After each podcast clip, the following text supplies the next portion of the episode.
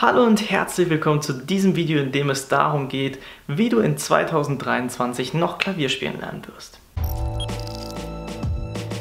Und ja, fangen wir auch gleich schon mit Schritt Nummer 1 an und das wäre es, dir erst einmal eine Übemöglichkeit bzw. ein Klavier oder ein E-Piano zu suchen, auf dem du spielen und üben kannst. Und falls du ähm, ja, kein eigenes Instrument hast, also kein eigenes E-Piano oder äh, Klavier, dann ähm, würde ich schauen, ob du irgendwo die Möglichkeit bekommst, ähm, zu üben. Also sei es zum Beispiel Freunde, Bekannte zu fragen, ob du da mal ähm, ja, probieren darfst, wenn jemand ähm, eben in deinem Bekanntenkreis ein Klavier oder ein E-Piano oder sowas hat. Ansonsten kann man auch immer noch in Schulen oder beziehungsweise in Musikschulen fragen, ob man da mal üben darf auf ein Instrument. Oder ähm, ja, es gibt auch manchmal die Möglichkeit in Gemeindezentren oder so etwas ähm, auch zu fragen, halt überall, wo potenziell ein Klavier stehen könnte. Wenn du also nun die Möglichkeit gefunden hast, auf einem Instrument zu üben, dann kommen wir zu Schritt Nummer zwei und das sind die richtigen Lerninhalte zu bekommen und mit diesen auch dann eben zu üben. Und für den Anfang kann es sich auch durchaus empfehlen, einfach kostenlose Lehrbücher, die es im Internet gibt, zu nehmen, damit zu lernen oder auch kostenlose Online-Kurse.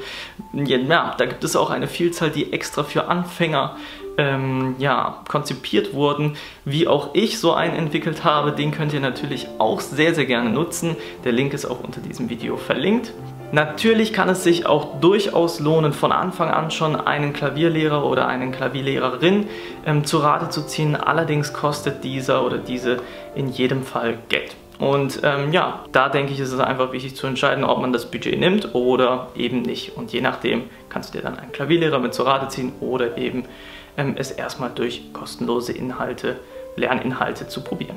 Im dritten Schritt würde ich mich damit beschäftigen, die Grundlagen am Klavier zu lernen, also so etwas zum Beispiel wie Rhythmus, wie Noten lesen, wie ähm, ja, deine ersten Stücke oder dein erstes Stück ähm, oder auch wie gehe ich mit dem Pedal um und so weiter und so fort. Also all solche ähm, Elemente, das würde ich erstmal am Anfang die Grundlagen lernen wenn ihr meine Videos fleißig verfolgt, dann wisst ihr auch, dass ich der Meinung bin, dass es nicht hundertprozentig erforderlich ist, ähm, ja, Noten lesen zu lernen, aber, und jetzt kommt das große Aber, es hilft definitiv und es gehört zu den Grundlagen am Klavier, so ist es einfach nun mal. Und deswegen empfehle ich auch immer wieder, ja, das Notenlesen am Klavier von der Wichtigkeit her nicht zu unterschätzen.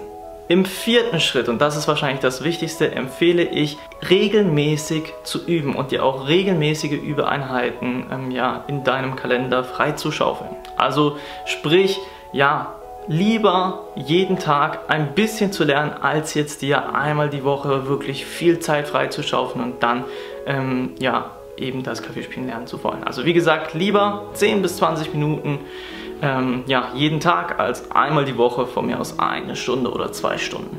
Ebenfalls empfehle ich dir auch, dich in dieser Phase ähm, ja, mit technischen Dingen zu beschäftigen, also zum Beispiel dir auch darüber Gedanken zu machen, wie du einzelne Elemente, die in deinem Stück vorkommen, ähm, ja auch eben technisch umsetzt, dass du eben in dieser Phase auch eine möglichst gute Technik entwickelst.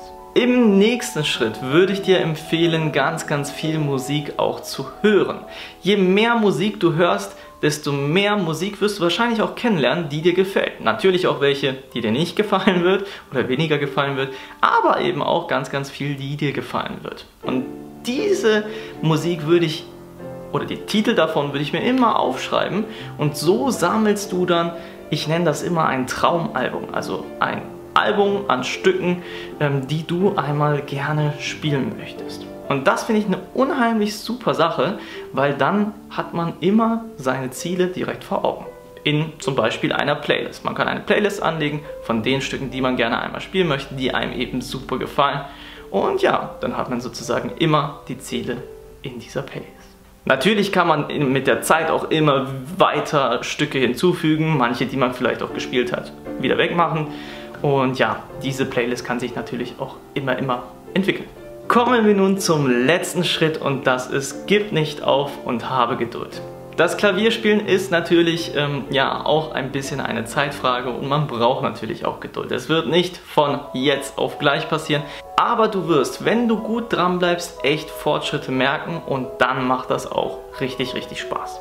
Ich hoffe, dieses Video hat dir gefallen und ja, hat dich vielleicht auch ein bisschen motiviert, mit dem Klavierspielen anzufangen oder dir auch so ein bisschen eine Richtung gegeben, wie man ähm, ja, möglichst gut als Anfänger starten kann.